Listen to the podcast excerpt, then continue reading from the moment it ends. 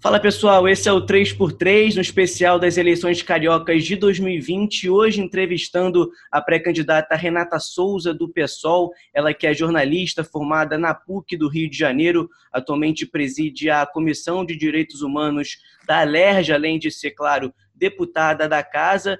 Candidata, seja muito bem-vinda. Estamos muito felizes aqui com a sua participação no especial das eleições cariocas de 2020. Eu que agradeço ao convite, é sempre uma ótima oportunidade de conversar, enfim, trocar ideia e impressão sobre o Rio de Janeiro, sobre a cidade, muito fundamental. Perfeito. Vamos nessa então para nossa primeira pergunta sobre transporte, candidata.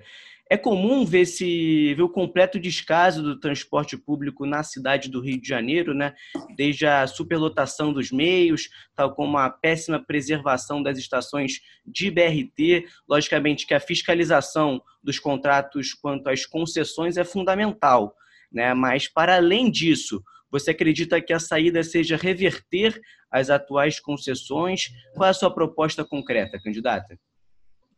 Bom, transporte é sempre um problema numa cidade do Rio de Janeiro que apostou numa lógica de ônibus e não de transporte de massa sobre trilhos, né? Então é sempre um desafio para nós que vemos concessões muito é, na base do toma lá da cá, com empresas de ônibus que já se consolidaram aí como grandes máfias do transporte na cidade do Rio de Janeiro. Então, efetivamente, o que vamos fazer é, é, é, é acabar com a, a caixa preta que existe hoje no que tange a bilhetagem. Então, a gente precisa entregar de volta para a prefeitura a sua potencialidade de saber quanto que entra e quanto sai da caixa é, relacionada ao transporte, bilhetagem. Então, isso é algo que hoje a prefeitura fica a reboque da FETransport e não tem qualquer controle sobre o que entra e o que, que sai. Então, isso é uma caixa preta que nós vamos enfrentar, porque isso, obviamente, faz parte de uma máfia do transporte que não quer transparência com relação àquilo que entra e sai, qual é o gasto e o custo dos transportes na cidade. Então, algo super importante é retomar a bilhetagem. Outro elemento que você traz na sua pergunta é com relação às concessões. De fato, vamos rever as concessões justamente porque já no tempo do Eduardo Paes, as concessões foram dadas por regiões. Então, hoje, especificamente, o que temos é algo absurdo, do tipo, uma região é dominada pela, pela transportadora, enfim, pela linha de ônibus X, Y ou Z. E isso tira da prefeitura uma potencialidade de, inclusive, cobrar se caso uma linha de ônibus não está mais é, funcionando ali naquele lugar, a gente pode colocar a prefeitura intervindo. Hoje, se a prefeitura fizer isso, ela pode ganhar uma multa, porque ela estará quebrando o contrato. Então, efetivamente, o que a gente quer é fazer um novo código de ônibus na cidade do Rio de Janeiro que preveja multas mais caras, porque o que a gente tem hoje vale muito mais a pena a pena para uma empresa de ônibus pagar uma multa do que é, reaver um transporte para a população. Isso é uma contradição imensa. Então, o nosso novo código de ônibus trará a possibilidade, por exemplo, da prefeitura retomar aquela operação naquele determinado bairro, naquela determinada região, trazendo a possibilidade, inclusive, essa é a nossa proposta, de uma regularização é, de custo zero para a população que não teve esse transporte. Então, a prefeitura retoma a possibilidade desse transporte por seis meses e cobra multas pesadas, porque quem vai pagar essa gratuidade vai, vão ser as multas aplicadas às empresas que não garantiam o transporte naquele determinado bairro ou naquela determinada região. Então, esses são elementos centrais hoje. Uma coisa que a gente quer fazer também é a integração entre os modais. Efetivamente, hoje a única integração que você tem no Rio de Janeiro é ônibus e ônibus. Então a pessoa prefere pegar um, dois ônibus do que pegar um ônibus e um metrô, justamente porque ela vai pagar mais caro se ela pegar o ônibus, o metrô ou o ônibus e é, o trem. Não há essa interlocução, enfim, de uma tarifa única entre os modais. Então, nós estamos propondo a tarifa única, que respeite os ônibus com uma tarefa de alimentadores, justamente para levar essa pessoa até o transporte de massa, ou seja, para o metrô e para o trem. E isso só é feito com, bo com vontade política, por óbvio, e também com a possibilidade aí de diálogo, e um diálogo importante com o governo do estado, já que é que domina os outros modais. Vamos passar para a segunda pergunta sobre segurança pública, também super importante aqui no Rio de Janeiro. Dentro das atribuições do prefeito, a Guarda Municipal é o ponto-chave, né? Quando a gente fala sobre segurança pública no âmbito ali municipal. É o que você planeja quanto à Guarda Municipal, já que a PM faz parte do Estado? Qual a postura, como é que deve ser a atuação da Guarda Municipal, candidata? Bom, a Guarda Municipal, primeiro, reconhecer esse trabalho tão fundamental que vivem em um processo de precarização do seu trabalho, mas também reconhecendo que um debate que está colocado hoje para a Guarda Municipal não é a, a, a valorização desses guardas, mas sim entregar na mão desses guardas armas letais. Isso é um absurdo, isso não condiz com aquilo que deveria ser a tarefa da Guarda Municipal, que é justamente gerenciar todo o processo nas ruas, enfim, trazer uma, uma, uma, uma segurança preventiva que muitas vezes que não está ligada à segurança é, do âmbito estadual. Então, reconhecer esse papel fundamental da guarda na prevenção e também no que tange ao, a, as questões relacionadas ao patrimônio da cidade é importante. Agora, há aí uma contradição no que tange ao armamento da guarda. Eu acho muito complicado. Uma cidade que, que tem as características do Rio de Janeiro, ainda mais no Rio de Janeiro, em plena pandemia, onde o trabalho efetivamente das pessoas foi escasseado. Então, essa pessoa vai procurar informalidade, vai trabalhar como ambulante nas ruas para poder levar comida para suas famílias. A gente não pode ter uma guarda municipal que aumente a tensão, né? A tensão entre é, aqueles ambulantes, trabalhadores informais que estão na rua tentando ganhar né, o seu sustento, com uma guarda que deveria estar ali é, acionando a possibilidade de sobrevivência das pessoas na cidade. Inclusive, é muito importante dizer que vamos regularizar é, todo o trabalho é, é, informal, enfim, tudo aquilo no que tange aos trabalhadores ambulantes, reconhecendo essas pessoas primeiro como trabalhadores e trabalhadoras.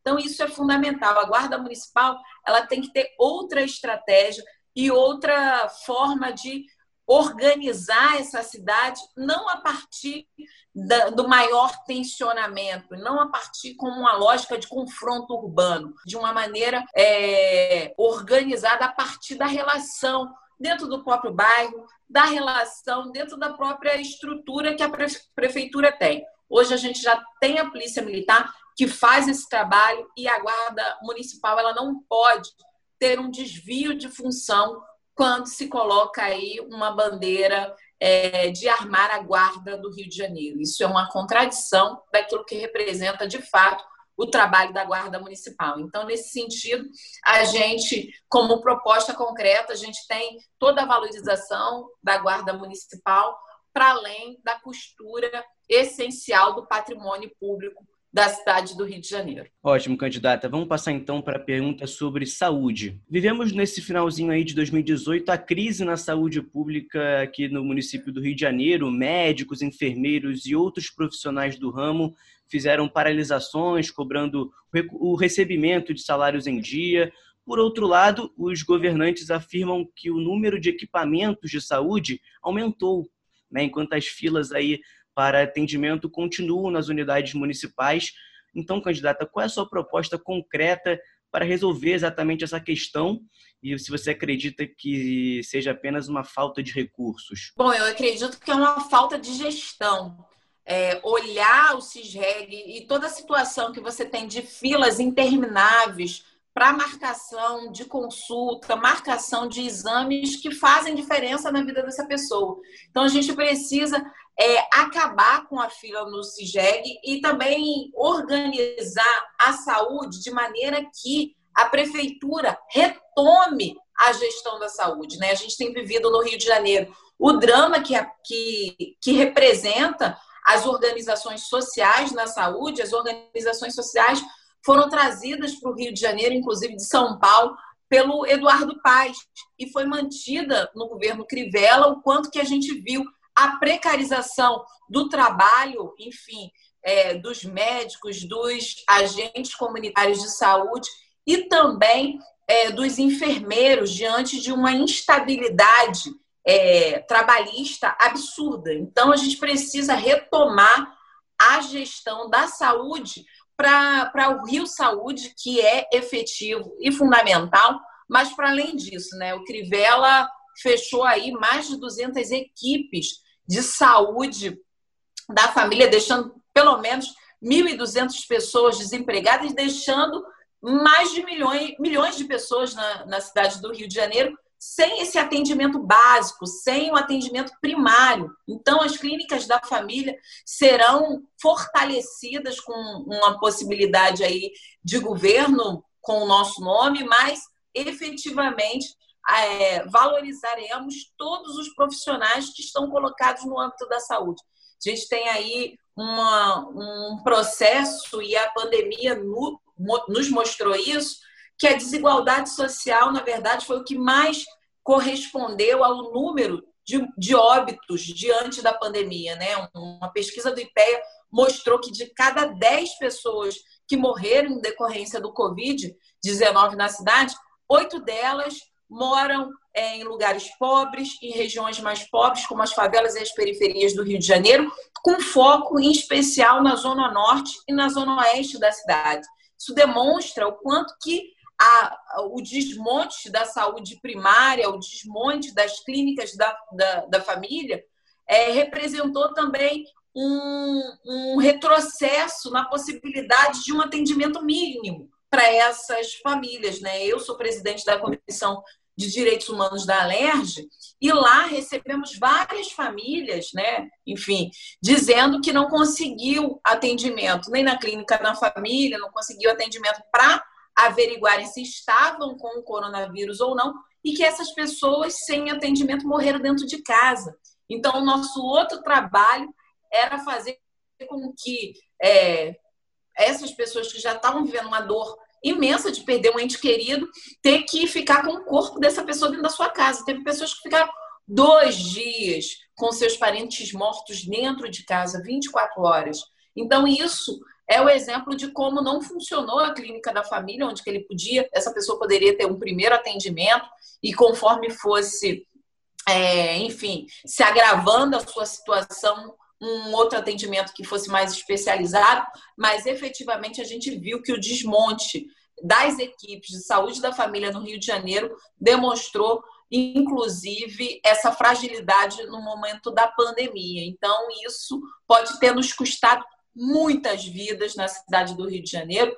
Não à toa é aqui que a gente tem mais de 9 mil pessoas mortas é, na cidade, né? A gente tem 15 mil no estado, mas a cidade do Rio de Janeiro amarga um número de mais de 9 mil pessoas mortas em decorrência da pandemia do Covid-19. Então, a gente precisa reaquecer a possibilidade da prefeitura assumir a gestão da saúde, mas também de valorizar esse profissional, garantindo aí que a prefeitura possa fazer essa contratação. Num primeiro momento, a gente está pensando numa construção de recontratação via CLT, que depois a gente desmembra concretamente em concursos públicos para que esse profissional possa ser possa vir a ter um regime estatutário dentro da prefeitura é, do município do Rio de Janeiro. Perfeito, candidata. Vamos passar agora para educação, que também é um assunto super importante aqui no município do Rio de Janeiro.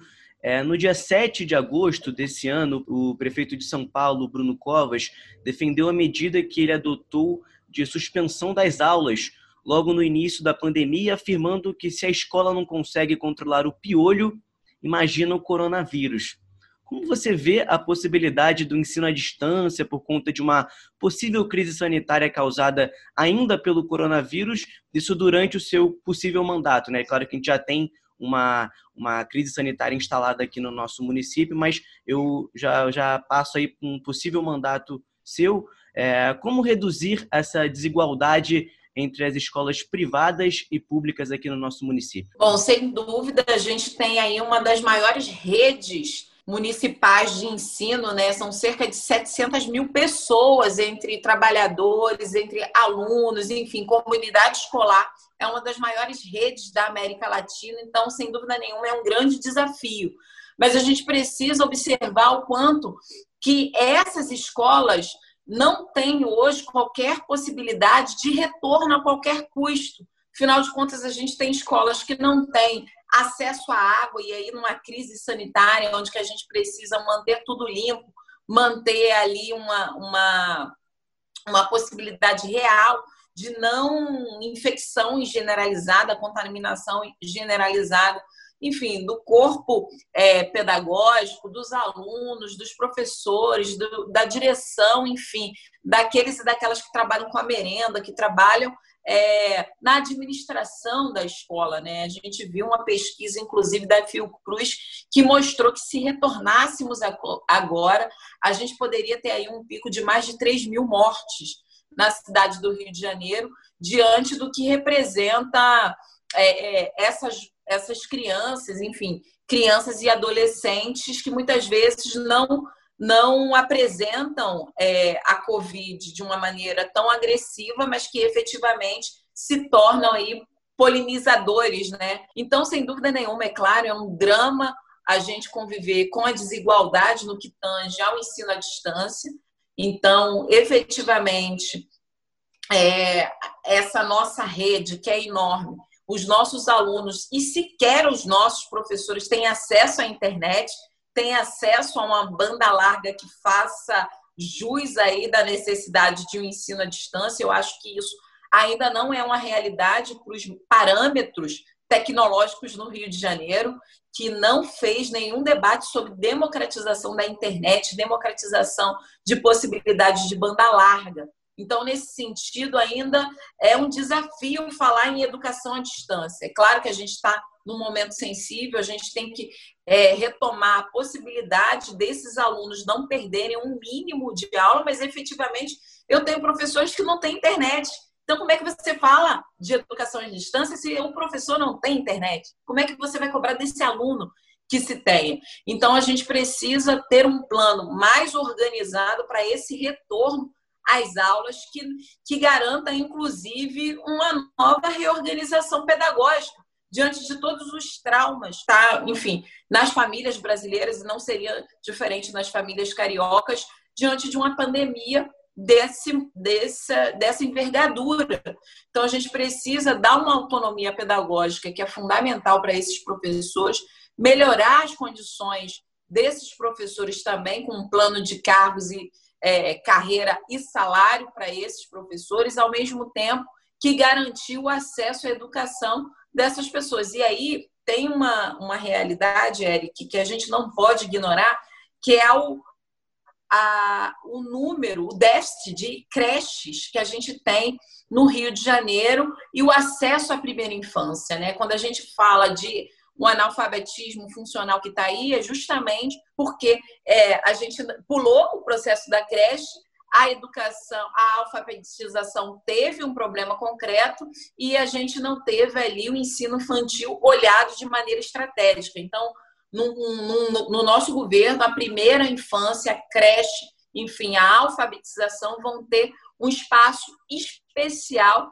na construção e organização do nosso programa educacional na cidade, inclusive incluindo é, um Funcreche, que seria, como temos o Fundeb, seria um fundo destinado à criação de novas creches. Só para você ter uma ideia, a gente tem cerca de 40 mil, é, 40 mil pessoas que hoje dependeriam diretamente de uma creche e não tem. Se você olha a realidade da Zona Oeste, por exemplo, tem bairros que não tem sequer uma creche pública. Então, a gente precisa sanar essa, esse problema, porque efetivamente, como a gente ainda tem o cuidado dessa criança muito colocado para essas mães, a gente precisa dar oportunidade que essas mães possam, inclusive, procurar emprego. Né? Muitas delas, mães que cuidam da família, que é, trazem o sustento para a família, mas não tem aonde deixar o seu filho, não tem uma creche para deixar.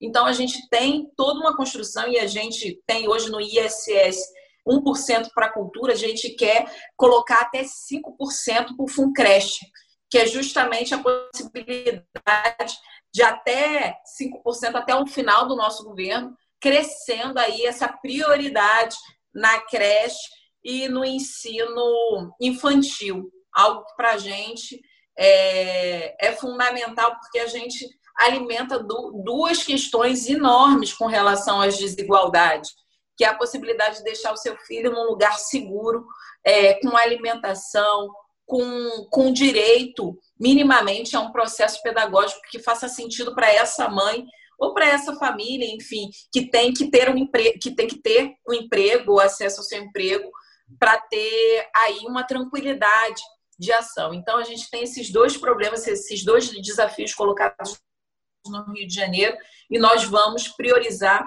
a educação infantil e a alfabetização nesse sentido. Perfeito, candidata. Agora passando para saneamento básico. Dentre as áreas de gerência do prefeito, o saneamento básico é pilar exclusivo do município.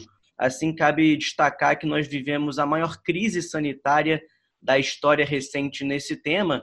Né? O cúmulo foi atingido com água potável contaminada e a população gastando dinheiro aí para ter acesso à água de qualidade. A gente viu isso em janeiro, né, com a crise é, no saneamento básico. Como solucionar esse quadro e qual é a proposta que você defende, candidata? Bom, o saneamento básico é algo que é muito sério, né? E isso a gente vê que a cobertura no Rio de Janeiro é muito ruim, apesar de estar aqui próximo do Rio de Janeiro, os principais, é, as principais fontes, né, inclusive de água, né? Então a gente precisaria ter é, especificamente uma empresa pública que cuidasse de fato é, dessa água, enfim, da distribuição dessa água e também o que é o saneamento básico, né?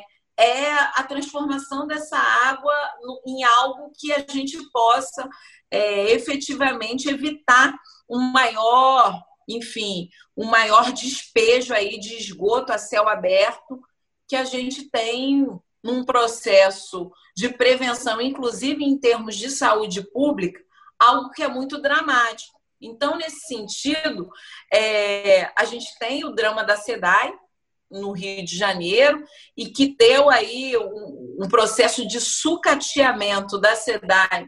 Era justamente numa tentativa de justificar a necessidade de privatização da SEDAI, e a gente viu que foram mandados embora técnicos, né, no governo Witz, foram mandados embora técnicos que tinham ali um, um trabalho é, de uma expertise garantindo a, a potabilidade dessa água, enfim. Então, houve uma ingerência completamente para que se justificasse a sua privatização. É claro que a gente precisa melhorar o serviço, mas a SEDAI é uma empresa superavitária, a gente precisa falar disso, ou seja, não, ela é superavitária, é cerca de um bilhão ao ano de lucro nos cofres públicos, ou seja, é uma empresa que não dá, não dá prejuízo, mas efetivamente não consegue entregar um bom serviço, um bom trabalho para a nossa população.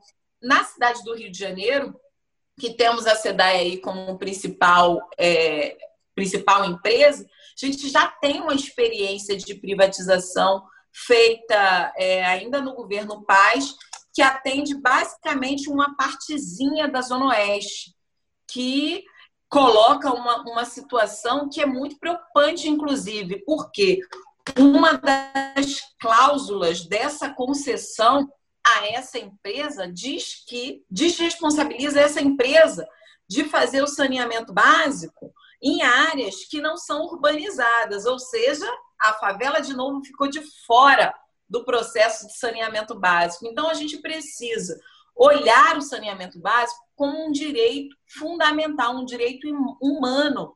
Então, para isso, a gente precisa fortalecer os processos né, é, de, de não ser efetivamente organizado a, o saneamento básico, mais a distribuição da água num balcão de negócios, porque isso vai aumentar o custo desse serviço sem que necessariamente você consiga um maior, uma, uma maior cobertura desse serviço, como a gente, como eu já disse, que ocorreu aí nesse pedacinho ali da Zona Oeste que já é privatizado, e ao mesmo tempo a gente não tem a população da favela atendida. Então, hoje, falar de saneamento básico é a possibilidade, inclusive, da gente organizar uma forma da própria prefeitura é, trabalhar com a produção de empregos, ou seja, obras de saneamento básico, que são fundamentais porque a prefeitura gera emprego e gera algo que é estrutural, ou seja, se você faz uma obra de saneamento básico em determinadas áreas da cidade que requerem esse serviço, efetivamente você gerou emprego e ainda entregou para a população algo que é estrutural, que tem a ver com a saúde, ou seja, as áreas que têm menos saneamento básico, as pessoas têm um índice maior de doenças, né, efetivamente. Então, a gente tem todos os índices dramáticos aqui, sei lá, a gente vai pensar o que é a tuberculose com as casas super, enfim, é, inapropriadas, sem qualquer ventilação. Então, uma política de habitação que fizesse sentido evitaria, por exemplo, o alastramento da tuberculose nesses lugares insalubres. Enfim, a gente precisa pensar no saneamento básico como prevenção de saúde pública e possibilidade também de emprego com obras de saneamento básico e estruturais na cidade. A gente já está chegando no, no finalzinho do nosso encontro aqui dessa entrevista sobre as eleições de 2020 com um assunto sobre economia. É, alguns analistas entendem que a crise do coronavírus pode causar, sim, uma crise econômica ainda mais forte, uma recessão muito delicada para se enfrentar. Como atuar na geração de empregos, entendendo ainda o possível temor social e para eventos e turismos no mundo pós-pandemia? Bom, essa é uma pergunta fundamental e importante. Eu falei aqui, terminei aqui minha fala sobre o saneamento básico, justamente falando que criaríamos empregos estruturais se caso a gente fizesse saneamento básico. Porque, por óbvio, isso demanda obras, isso demanda um aporte financeiro que a prefeitura pode gerar. E nesse sentido, em termos de construção civil, que eu acho que a gente precisa alimentar esse poder de compra da prefeitura para gerar emprego, né? Então a gente precisa trabalhar, por exemplo, com moradias populares. Isso gera emprego efetivamente para a construção, assistência técnica em moradias populares, a prefeitura pode fazer isso e isso gerar empregos também na construção civil. E, para além disso, eu acho que tem mecanismos importantes, porque a gente fala de construção, e é isso que a gente está planejando a construção de um plano econômico e social para o Rio de Janeiro que traga essa é, organização da, da cidade do Rio de Janeiro a partir do poder de compra da prefeitura. Ou seja, a prefeitura incentivar que pequenas e médias empresas possam ser fornecedoras da prefeitura. E aí a gente precisa, inclusive, pensar no que está colocado no âmbito.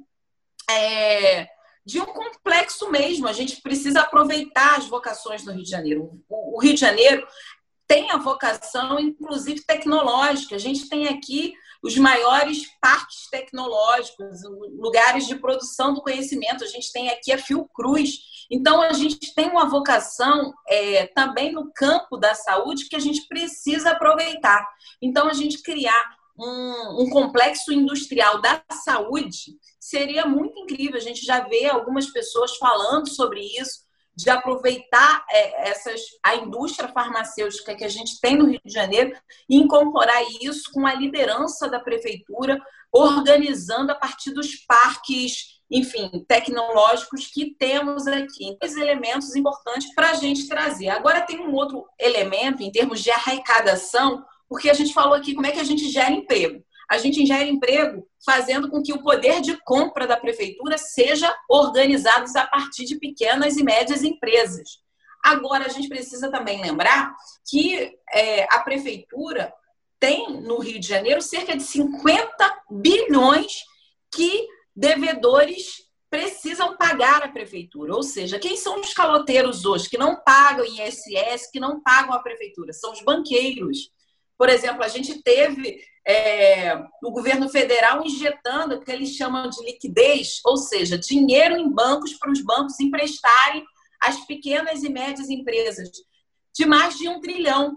Ou seja, a gente teria que, por exemplo, nesse momento, as pequenas e médias empresas que geram emprego na cidade do Rio de Janeiro, cerca de 70%, não sei se vocês viram a pesquisa, pediram empréstimo aos bancos, mas os bancos negaram empréstimos, ou seja, apresentando possibilidade de prazos irrisórios, colocando várias bu burocracias em termos de é, documentação, e esse pequeno e médio empresário que gera emprego na cidade do Rio de Janeiro, que tem o seu foco na, na área de serviços, não conseguiu dinheiro com os bancos que são os maiores devedores da prefeitura na cidade do Rio de Janeiro. Ou seja, precisamos cobrar os bancos, cobrarem os cobrar os bancos aquilo do que tange é, o orçamento, aquilo que eles devem efetivamente à prefeitura. Hoje a gente tem um orçamento de cerca de 30 bilhões, a gente tem um rombo de 4 bilhões e quem deve à prefeitura chega a 50 bilhões, ou seja, os devedores hoje da prefeitura é quase o dobro daquilo que a prefeitura tem de orçamento, entende? Então a gente precisa botar a máquina da prefeitura para funcionar, ou seja, precisamos cobrar os caloteiros. E os caloteiros são quem? Os grandes bancos que não impediram que as pequenas e médias empresas quebrassem nesse momento mesmo tendo mais de um trilhão de liquidez. Então a gente precisa cobrar quem tem dinheiro. Perfeito, candidata. Estamos fechando por aqui a nossa entrevista.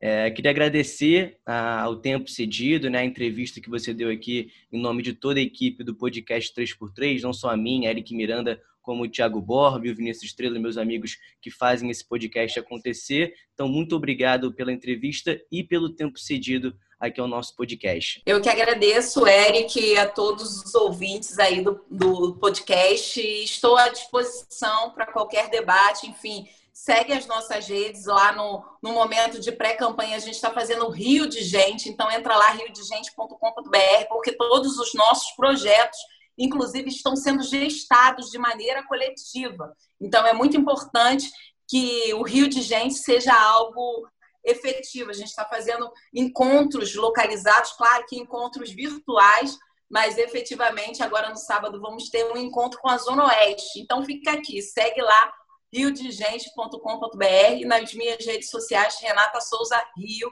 É, no Facebook é Renata Souza Rio também. Então só chega lá, segue as nossas redes e as nossas propostas estão colocadas também.